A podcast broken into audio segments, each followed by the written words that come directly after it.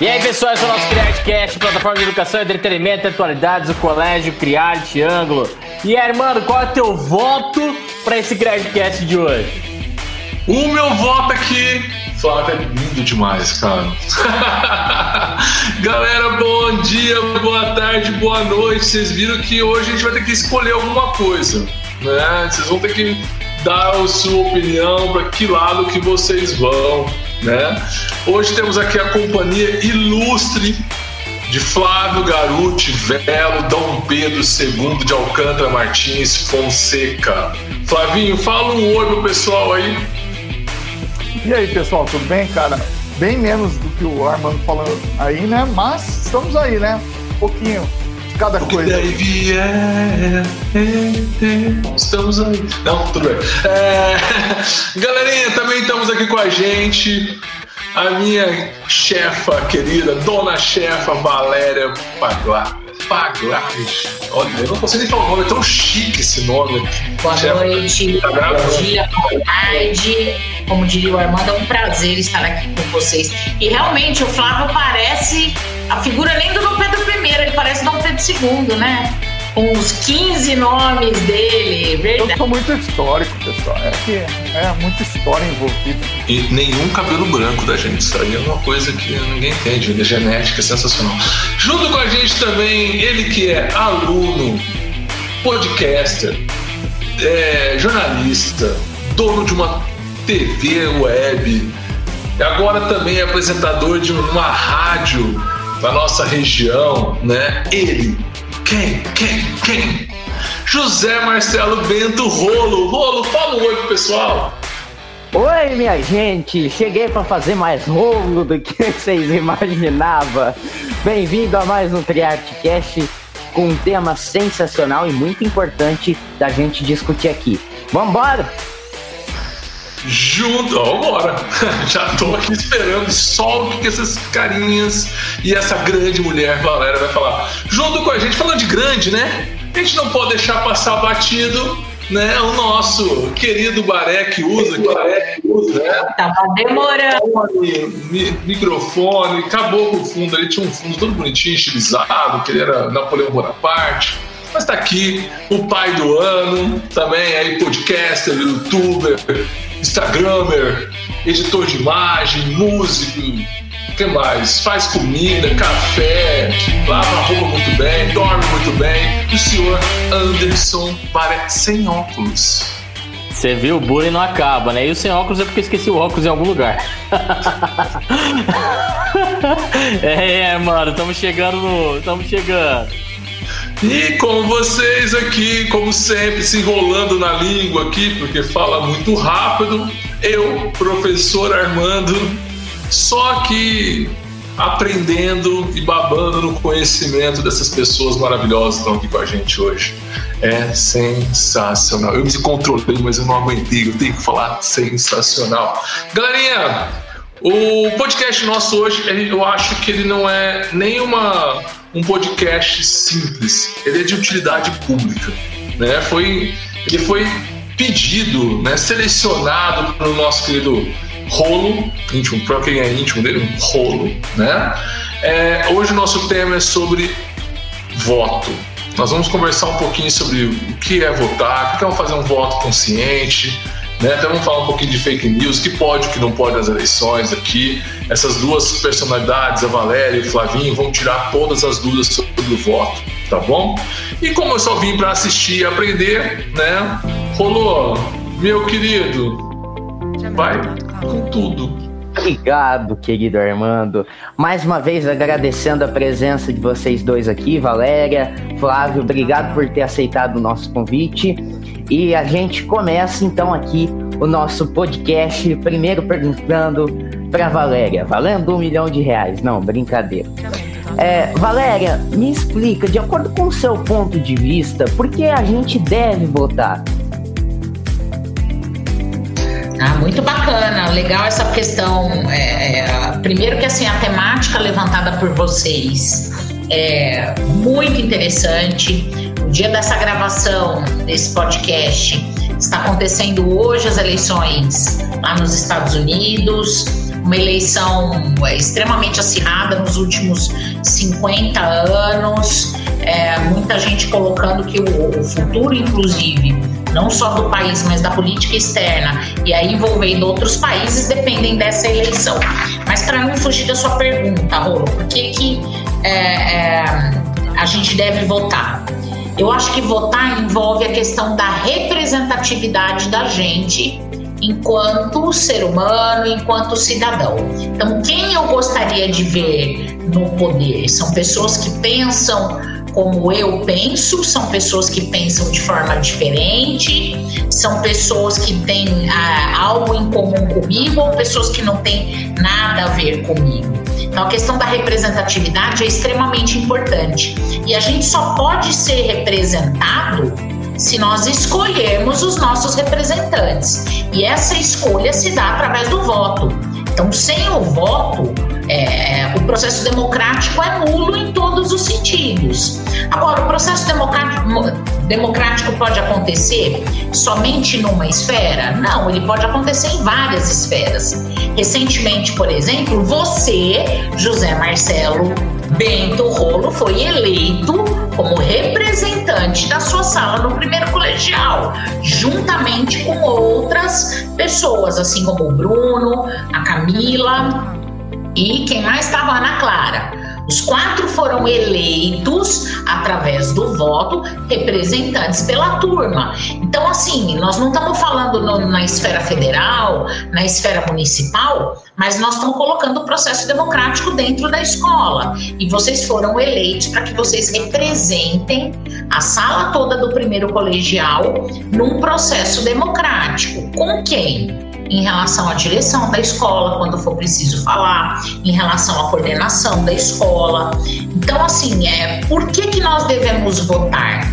Para que esse processo democrático ocorra da melhor maneira possível, é, seja em qualquer esfera de poder você vê dentro da escola ou fora da escola, em âmbito federal, municipal, estadual, seja a eleição para Conselho Municipal de Saúde, que já vai estar tá rolando juntamente com as eleições no Brasil, assim como as eleições nos Estados Unidos. Então, votar é um processo de representatividade. Muito bacana saber dessas informações. Importante também, até na hora, por exemplo, que a gente for votar, é, lembrar dessas informações importantes para a gente exercer aí o nosso, a nossa cidadania, né? Agora eu vou perguntar para o Flávio. Flávio, a gente sabe que tem muito daquilo, né? Ah, político fez, não fez. A partir de qual momento o eleitor deve fiscalizar os candidatos que foram eleitos? Vamos lá, galerinha. Bom, essa é uma pergunta interessante também e ela é muito comum, né? No nosso meio, enfim, conversarmos sobre essa questão de como fiscalizar, quando fiscalizar. Temos que fiscalizar, né? Um candidato, algum político, claro que temos, né? Porque vai além, né, da responsabilidade do voto. Você também tem que saber escolher e também fiscalizar aqueles que você escolheu, né? Então, o, o fato de você fiscalizar começa já na questão das eleições, né, propriamente dita. O processo eleitoral como um todo, ele já pode ser um processo em que você tem ali, né, um olhar diferenciado, não apenas para o candidato, que é o, o das ideias opostas da sua, mas também o seu candidato, né? É, é, olhar para esse candidato é, de uma forma que você possa perceber está indo para o caminho que eu espero, né? Lembrar também das responsabilidades na hora de fiscalizar que você deve estar fiscalizando um candidato no seu processo eleitoral, que ele também tem que pensar não apenas no ponto de vista que você compreende como correto, mas um ponto de vista que seja o correto para o coletivo, né? Que seja levado para a sociedade, né? E é lógico, dentro de um processo eleitoral, você vai ter inúmeras regras. Você vai ter regras para poder fazer a campanha eleitoral, você vai ter regras para poder é, esclarecer os custos dessa campanha. Então a gente já começa, né, é, a fiscalizar os nossos candidatos no processo eleitoral. E depois da eleição, nem se fala, né? Temos que manter essa fiscalização constante Né? O processo democrático ele envolve também essa eterna vigilância. Né? O, a, a participação da cidadania ela não, não, se faz só no ato do voto, naquele dia que todo mundo vai né, se encontrar para poder votar ali né, na urna, você vai além. Então, você tem que continuar o seu processo, né, como é, os seus deveres como cidadão, é, fiscalizando é, se aquele candidato que você votou ou não, se ele foi eleito, o que, que ele está fazendo? Ele está cumprindo as propostas? Ele está agindo de acordo com a lei? Aí você tem inúmeros canais para poder tentar buscar essas informações. Por exemplo, nós temos leis no país, leis de transparência, leis de responsabilidade fiscal que é, políticos e, e, administrações são obrigadas a disponibilizar hoje em dia em sites né, informações sobre campanhas, sobre é, recursos da sociedade. Então você tem que buscar essas informações e tentar entender. E aí, ele está fazendo correto? Como tem que ser feito? Ele está fazendo que ele prometeu, né? Ele está governando para mim, pelo que eu entendo como o ideal de uma sociedade, mas ele está governando também para outros grupos né? Então, essa série de questões a gente tem que levar em consideração. E é muito comum que a gente não leve, né? Muita gente passa do dia das eleições, acaba, né? Não olha mais né, para enfim, os meios de comunicação, para os meios de informação, os jornais, não lê uma notícia sobre o seu município, o que está acontecendo, fora aqueles que né, geralmente é, vão criticar muitas vezes alguma postura política sem ter é, uma ideia do que está acontecendo, né? Então, é, esse exercício a gente tem que exercitar cada vez mais, né? Buscar, ok? Mais ou menos isso. Você comentou até um negócio bacana, né? Que a gente acha que fiscalizar os candidatos é só depois de ser eleito.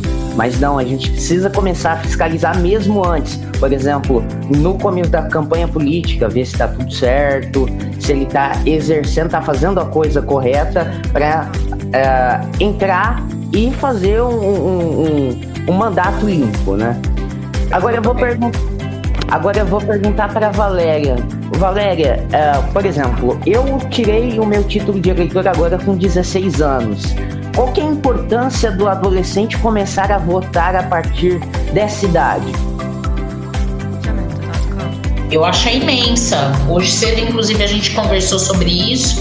E quando você colocou que você tinha uh, tirado o seu título para votar agora com 16 anos, eu fiquei extremamente orgulhosa de você e gostaria que outros é, outros jovens com 16 anos já começassem a se interessar por política, por ciência política. Veja, as pessoas têm muito preconceito em relação a isso, acabam colocando que é, hoje virou uma polarização muito grande, um radicalismo muito grande entre os lados, o que acaba dizendo assim, é, é, é que acaba levando muita gente a dizer que não gosta de política porque senão dá briga, né? Não vou debater política, não vou discutir política porque senão vai dar briga. Eu acho que a questão é debater política não é falar sobre os políticos necessariamente. Quando a gente vai falar sobre política ou se interessar sobre política e começar a votar mais cedo, significa que eu vou estar mais consciente em relação à tomada de decisões para o coletivo como o Flávio colocou muito bem é, na fala anterior dele. Então, se eu estou preocupado com o coletivo, eu também estou preocupado se, num período de racionamento, como nós passamos há pouco tempo, se o meu vizinho está lavando a calçada dele, se ele está lavando o carro dele e está desperdiçando água. E isso é, é, a gente trabalhar a ciência política, é trabalhar a consciência política, porque você está pensando como um todo. É, se eu me interesso por saber como anda é, a distribuição de verbas para a saúde no meu município, se eu sei como o transporte público está sendo gerido, é, como o meu prefeito, por exemplo, ele encara é, a distribuição de verbas para a educação, tudo isso tem a ver com política. Quanto mais cedo você se interessa por isso e você passa a fazer parte é, do entendimento de como funciona o processo democrático, melhor é para o país. Porque se as pessoas não se interessarem por política, isso é uma fala do Platão. A gente corre, é, o filósofo, né? Corremos o risco de ser governados por aqueles que tem interesse em política. Então, você se interessar mais cedo, você vai estar participando desse processo democrático da escolha dos seus representantes. E isso é sempre vantajoso na vida do jovem. Muito bacana. Ah, agora, Flávio, eu vou te perguntar uma coisa assim, é importante a gente analisar também esse lado, né? Existe alguma relação entre o voto e a cidadania? A, a relação entre esse, esses dois termos, ela é uma relação muito direta, né? É, é, um depende do outro, né? É claro que ser cidadão não é apenas o voto, né? O ato de você estar votando claro. Mas é, a gente entende que o voto ele é um, uma das principais, né, dos principais direitos e deveres do cidadão também. É, praticar esse voto. Nossa, é interessante, gente. Eu começo a falar meu cachorro lá, vocês viram, né? Tá saindo meu cachorro aí ou não? Tá, então tá tranquilo. Então, beleza, o Toquinho não vai participar dessa vez. Então, a relação do voto e cidadania, ela é uma relação recíproca, né? É, eles estão interligados de uma forma que não, não tem como pensar né, no voto sem pensar em cidadania. Isso é uma questão histórica, né, que vem há muito tempo se desenvolvendo, desde os nossos amigos gregos. É, esse fato dos cidadãos poderem participar da política, né, o fato de você poder participar da política, né, é, dentro desse termo de cidadania, é pelo seu voto. Né, você poder exercer o seu papel de cidadão, um deles, né, principalmente, é o voto. Né? É claro que você tem outros direitos e outros deveres dentro do conceito de cidadão, mas não tem como a gente colocar o voto de fora, porque é ele que vai tentar construir essa sociedade que você está inserido, né? Ele que vai tentar organizar, administrar, é através do seu voto que você vai poder se expressar como cidadão, né? E quais são os seus anseios, quais, quais a, a, a, sua sociedade ideal, o que você pensa como sociedade, as suas regras, as regras que você gostaria que existisse, né? Então, é a sua voz, o voto é a sua voz dentro do processo de ser cidadão, né?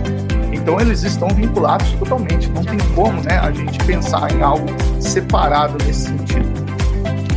Eu acho também um pouco que você falou já linka um pouco com a, a próxima pergunta que eu vou fazer para Valéria. É, entre a cidadania e o voto, qual dos dois tem maior, maior rele, relevância? Ou não tem algum mais importante?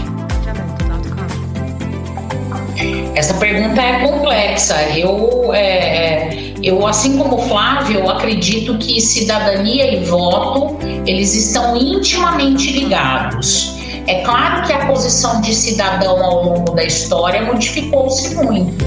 O Flávio falou, por exemplo, desde lá dos gregos, quem eram considerados cidadãos? Homens acima de 21 anos, alfabetizados e detentores de terra. Então a mulher era totalmente alheia a esse processo. O estrangeiro era alheio a esse processo, não era considerado cidadão. É, então, isso ao longo da história demorou muito para que essa representatividade se modificasse. Então só tinha direito a voto quem era considerado cidadão. O problema é que a maioria das pessoas não eram consideradas cidadãos.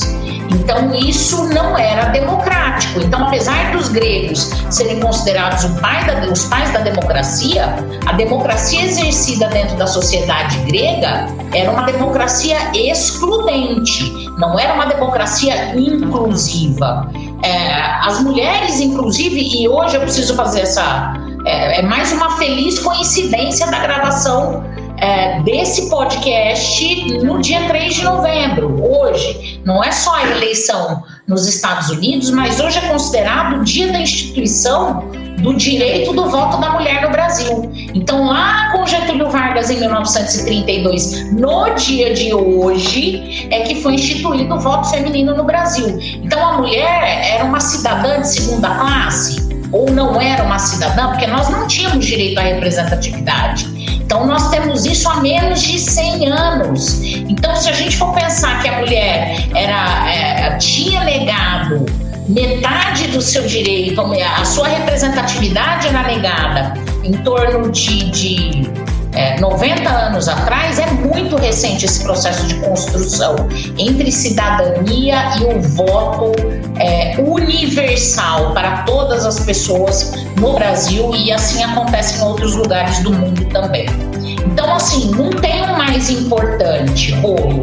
É, os dois caminham juntos. É, ao longo da história, que a gente pode perceber é que o voto estava ligado ao direito de ser cidadão, mas nem sempre todos os habitantes de um lugar eram considerados cidadãos. Então, eu não vejo um mais importante do que o outro. Os dois estão intimamente. Exatamente. Agora eu vou também perguntar para o Flávio. Flávio, é, deixar de exercer a função do voto, sei lá, no dia das eleições, votar, é um ato de se abster da cidadania? Olha, é claro que a gente tem N situações, né? Às vezes a pessoa ela deixa de votar por algum problema ou está longe da sua localidade, onde você tem né, a, o direito do voto enfim. É, isso pode acontecer também. Mas quando uma pessoa que está né, apta ao voto, ela tem o título dela, ela está na localidade onde ela tem que votar, ela deixa de fazer isso, ela está abrindo mão é, de um dos seus direitos de poder opinar sobre as questões né, públicas, né, sobre a forma de se administrar a sociedade, como ela gostaria de ter, de ver aquela sociedade. Ela então ela abre precedentes para que as outras pessoas governem por ela, né? Então é, é, é lógico que você deixar de votar, você não vai deixar de ter né, as características totais de ser cidadão, mas uma importante parte desse conceito, ele é colocado de lado. Você passa a não dar mais importância para essa função. E isso mostra que talvez você não esteja tão preocupado assim. É lógico, existem casos e casos, é claro, né? Mas a gente pensar que se o voto é a sua voz e a forma de você poder né, dar a sua opinião diante de alguma questão pública, né, você abrir mão desse voto é você abrir mão de parte dos seus direitos ali e é claro que, dentre os seus deveres, né, o votar também faz parte de um desses deveres, pelo simples fato que você está ajudando né, é, a formar a sua sociedade, a organizar a sua sociedade, a administrar ela. É claro que é, você pode ser visto ali na rua como uma pessoa que não teve problema nenhum na eleição, mas né? Não votei porque eu acho isso tudo uma besteira. Claro, tudo bem, é uma questão sua. Mas olha só, você abre mão né, de contribuir com a sua sociedade, com o seu grupo, você abre mão de é, exercer um direito seu de é, colocar alguém que você possa gostar mais no poder ou de você colocar um pensamento, né? De como organizar essa sociedade. É claro, então você não vai deixar de ser cidadão, mas você vai perder também alguns você vai ter alguns problemas é, pelo fato de você não ir votar, né? Aí, lógico, tem algumas regras que devem ser seguidas, é claro, você tem que justificar tal, mas é, ainda assim, né, não é uma punição tão gigantesca ao ponto de você é, ficar excluído da sociedade, não. Mas você também vai perder alguns outros direitos que são né, ligados com essa questão do voto. E sem falar que isso é, é muito importante, né, cara? A gente pensar no voto como é, o caminho para se mudar, para melhorar, né?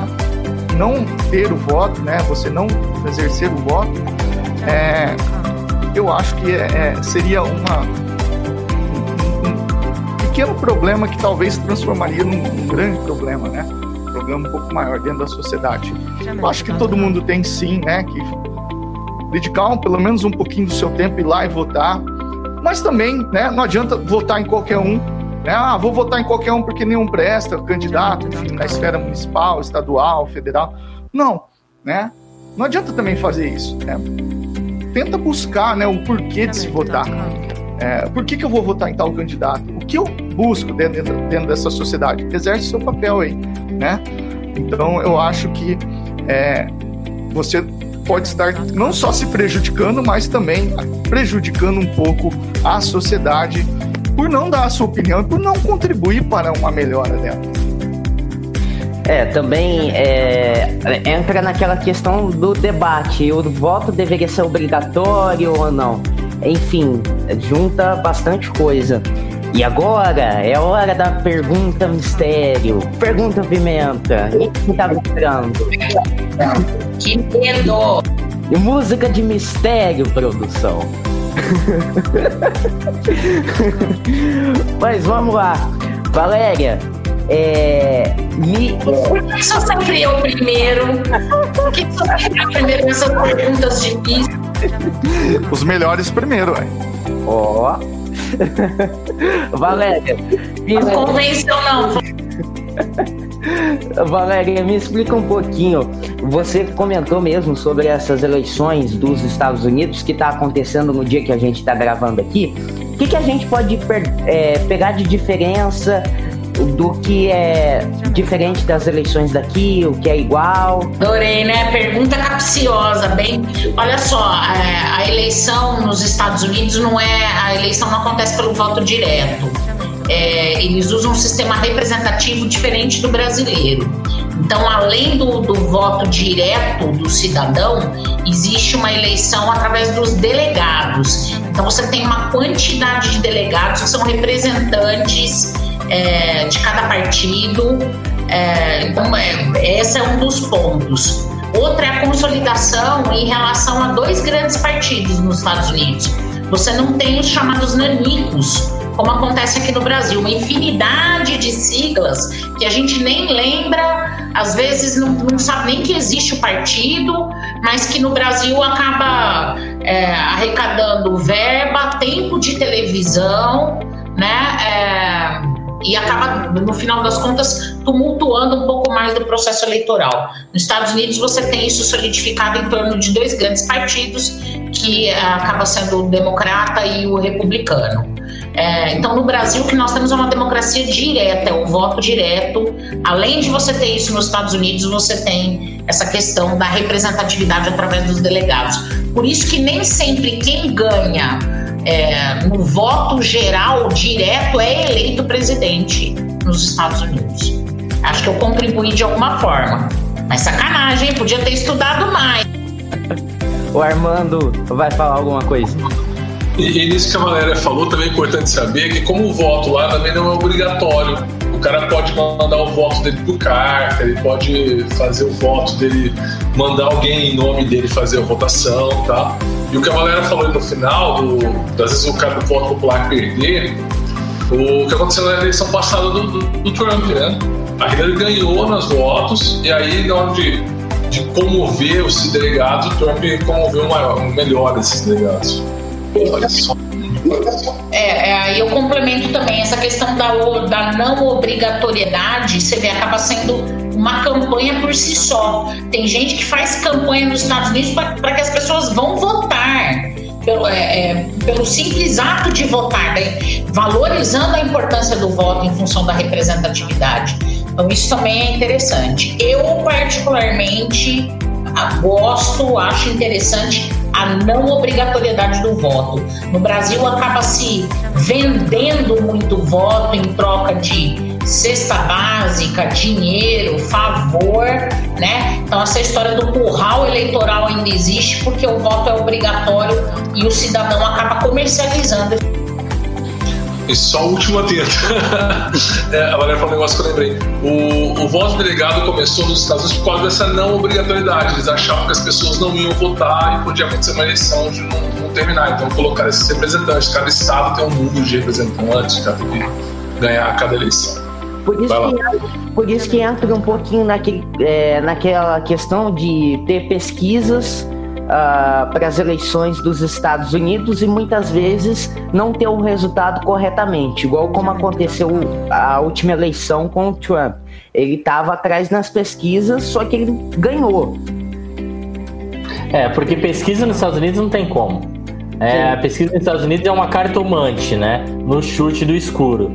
Nunca vai saber quem que pode ganhar, é só. A boca de urna no Brasil é um pouco diferente. Né? A pesquisa brasileira ela é mais entre aspas, fiel, dá quase ali. Não é 100% também, mas a americana é muito mais complexa de você acertar, porque não é a quantidade de votos, né? Não é a quantidade de votos. Isso é muito complexo, né? Hoje a gente tem aí um perfil complexo, se você for ver nos Estados Unidos, entre republicanos e democratas, que, se você for ver em número de votos, não saiu nada ainda, tá? Chutando aqui, Biden vai ter mais. Mas a gente não sabe se ele vai ganhar. Né? Não, não tem como saber se ele vai ganhar ou não. Tá? A gente sabe que o número de votos, a tendência, não estou falando que ele terá, né? A tendência é ele ter um pouco mais de votos. É, e lembrando também que lá o voto é por cédula, não é igual o Brasil que é por urna, tá? Na verdade, o Brasil e a Índia. A Índia usou, depois parou, mas só o Brasil por enquanto usa. Muito bacana saber dessas informações. Agora, Flavião, chegou sua vez da pergunta misteriosa. Que a gente... Hein, cara, eu senti isso na hora que fez a pergunta pra Valéria. Eu falei, hum, hum. Eu quero que apertam o Flávio agora. Eu quero escutar o chicote estralando. oh. A barbinha aqui enrola. Flávio, explica um pouquinho pra gente como que funciona essa questão de esquerda, direita, centro. Como que funciona isso? Obrigado, viu? É. Aí, Valéria. É. Bom, é, essa é uma questão também muito complexa, né? Que faz parte dentro do, do nosso contexto histórico, da história geral.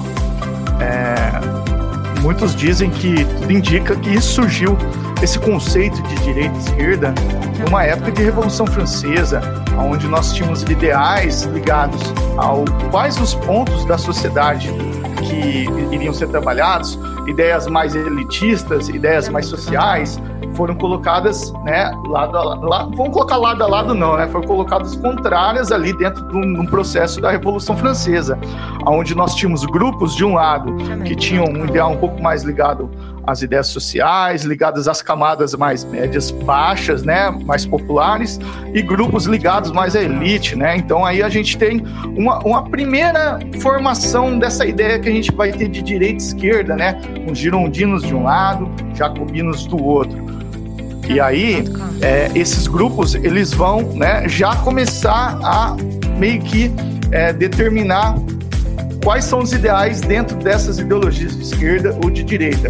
Por exemplo, jacobinos, dentro né, da assembleia que existia ali naquele período, eles ficavam posicionados mais à esquerda dessa da assembleia, né? Os girondinos mais à direita. E você tinha a galera que ficava no meio termo ali, né? Não ficava nem para os ideais mais elitistas, nem para os ideais mais populares, sociais, que ficava no meio, era chamado do famoso centrão, né? Que era a planície, né?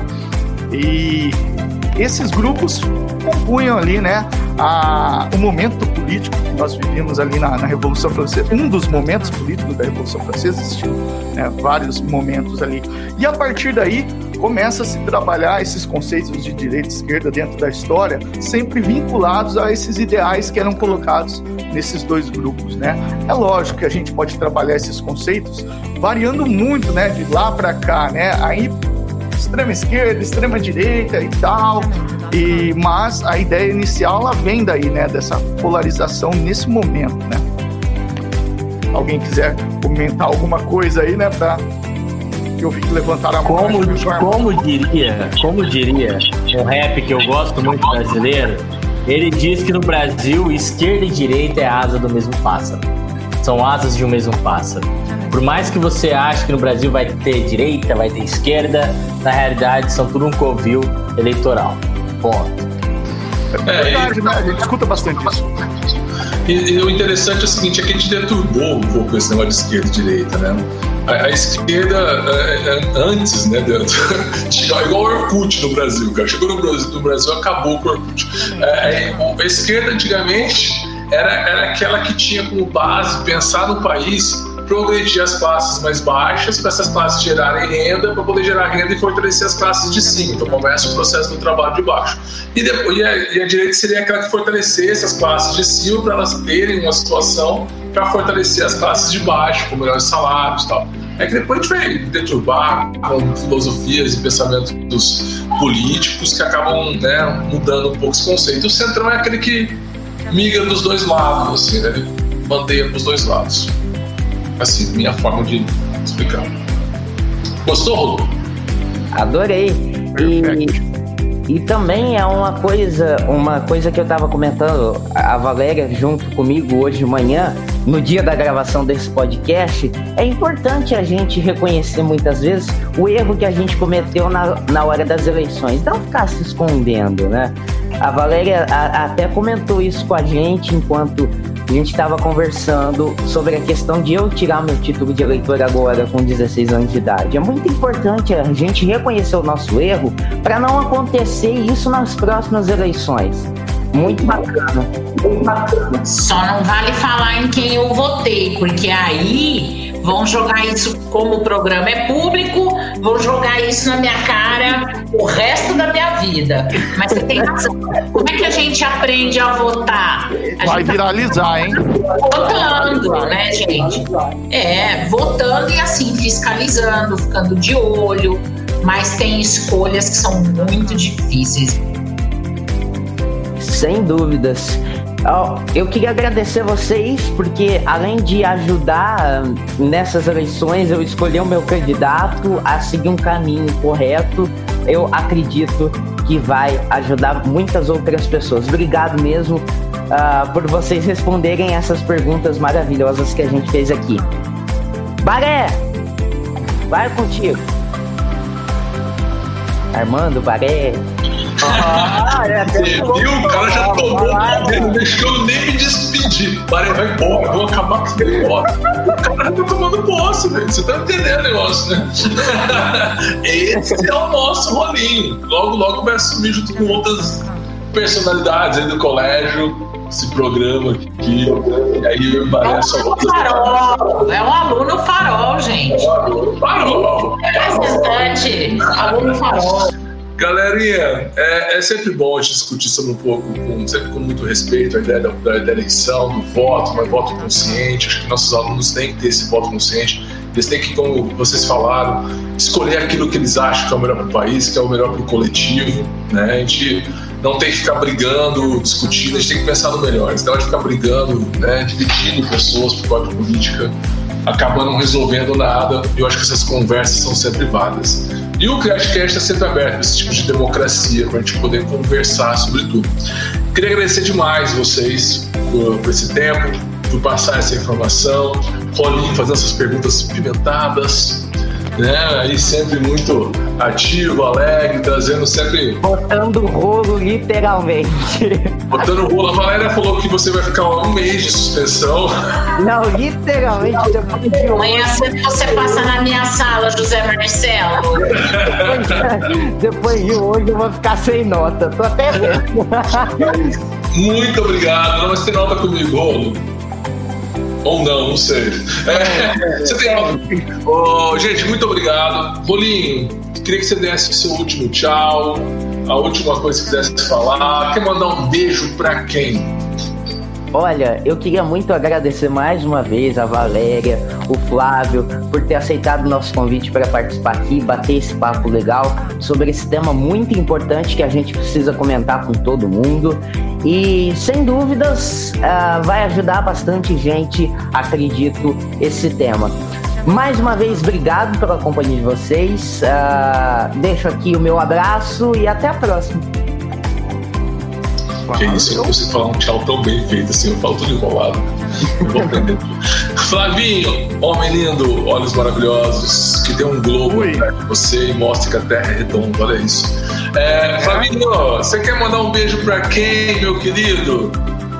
Cara, vou mandar um beijo pra todos aí que estão nos ouvindo aí, enfim, que leve essa mensagem aí um pouquinho pra, né, pra sua história, que aprenda um pouco, né? Um pouquinho só que a gente passou aqui, que é importante, né? Pro nosso futuro aí. Pensem, né? como uma sociedade. E aquele, aquele abraço geral para todos, um abraço comunitário, né, para todos aí. É, você viu, né, que falava com Dona Chefa, você tem uma hora e meia, você quer falar um beijo para quem? Nossa, agora sim eu me senti importante. Quero, vou começar um discurso é, longínquo, daquele de uma hora e meia, né? Não vou falar nem qual político fazia isso, Armando, porque senão pode causar problemas. Mas eu quero mandar um beijo para todos os cidadãos, todos os cidadãos que é, vão sair para votar nesse dia 15 de novembro, exercer a sua cidadania e contribuir com o processo democrático. Então, para você que ainda não está votando, um beijo para você também, porque você vai votar logo, logo para os nossos jovens alunos. E um beijo para vocês que estão aqui, vocês quatro maravilhosos. Que isso, hein? Pra garantir meu emprego ano que vem. Ô, gente, eu queria agradecer a todo mundo pela presença de vocês. Pessoal que vai votar, vote consciente, vote naquilo que o agrada, que é, leia os projetos de, de campanha dos vereadores, do prefeito, né? Entendam, vê se aquilo alinha com o que vocês acham correto, tá? Não fiquem só perguntando para os outros, vai buscar informações, não fica só no Facebook, por favor. Escolha aquilo que vai ser melhor para gente, tá bom? Para vocês franceses, vocês não vão votar agora esse mês, tá, gente? Mas vamos dar uma olhadinha aqui no Brasil, tá bom? Vamos aprender mais. Oi. Se for, se for ficar no Facebook, acompanhe as nossas redes sociais para ficar atento aos próximos podcasts. Que isso, que mãe merchan no ponto exato. Vou tirar o parâmetro. oh, gente, muito obrigado pra, a todos. E, Marezão, é com você, meu querido. E aí galera, esse foi o nosso CriateCast, plataforma de educação, atualidade e entretenimento do Colégio Criate Ângulo Rio Preto. É, nos acompanhe em todas as plataformas de streaming como Spotify, Deezer, Google Podcasts, Radio. Nos acompanhe no Instagram do Colégio Criarte, Ângulo Rio Preto. E é isso aí, queridos. Vote consciente. Abraço!